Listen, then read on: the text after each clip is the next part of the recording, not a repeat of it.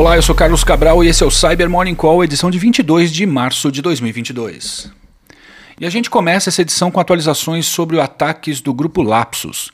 No domingo passado, o grupo postou em seu canal do Telegram um screenshot que parecia ser de uma conta de desenvolvedor no Azure DevOps interno da Microsoft.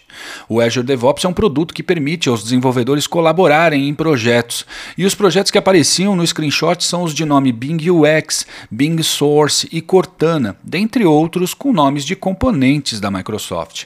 A publicação foi feita com o objetivo de dizer que a Microsoft foi atacada e o post foi posteriormente apagado.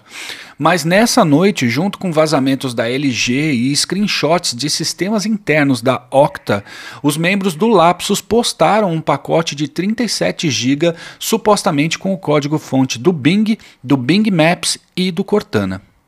E uma vulnerabilidade no Windows que já foi por duas vezes classificada como corrigida pela Microsoft segue viva, podendo ser explorada nos sistemas afetados, afirmam pesquisadores.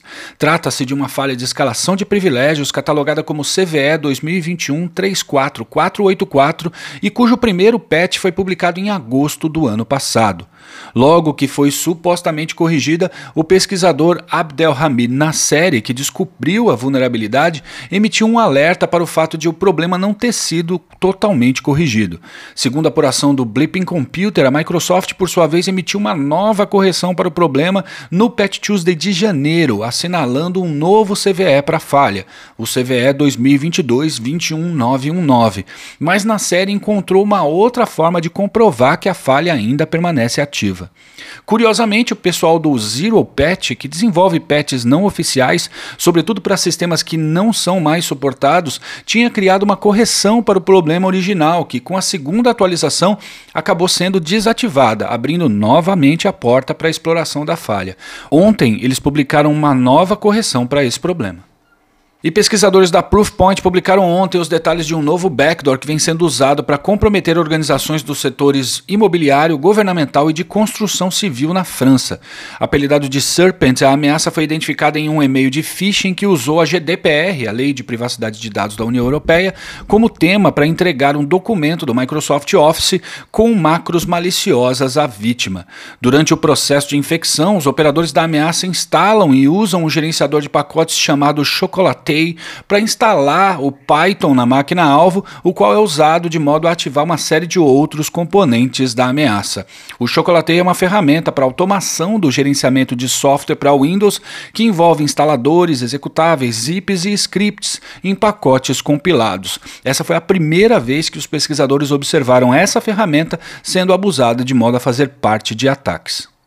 E pesquisadores do Diffie Report publicaram detalhes sobre um incidente no qual a vulnerabilidade Proxy Shell foi usada como vetor inicial de comprometimento. O ataque aconteceu em dois acessos com um intervalo de três dias entre eles. No primeiro, os atacantes usaram exploits para essa falha de modo a acessar o ambiente, executando comandos em PowerShell para desabilitar o antivírus, estabelecer persistência no ambiente e coletar credenciais do processo LS-ASS. Três dias depois, o grupo voltou a acessar o ambiente comprometido e repetiu as ações. Segundo os pesquisadores, há indícios de que os autores do ataque seriam um grupo APT-35 também conhecido como Charming Kitten, e cujo vínculo com o governo iraniano já foi documentado em múltiplos estudos.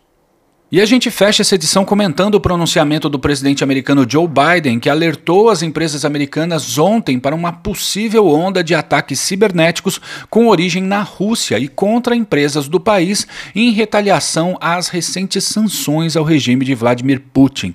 A informação sobre a preparação de um ataque de grandes proporções tem origem nas agências de inteligência dos Estados Unidos.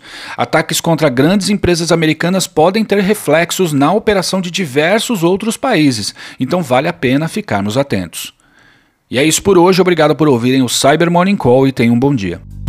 Você ouviu o Cyber Morning Call, o podcast de cibersegurança da Tempest. Nos siga em seu tocador de podcast para ter acesso a um novo episódio a cada dia. E para saber mais sobre a Tempest, nos siga no Instagram, Twitter e LinkedIn ou acesse www.tempest.com.br.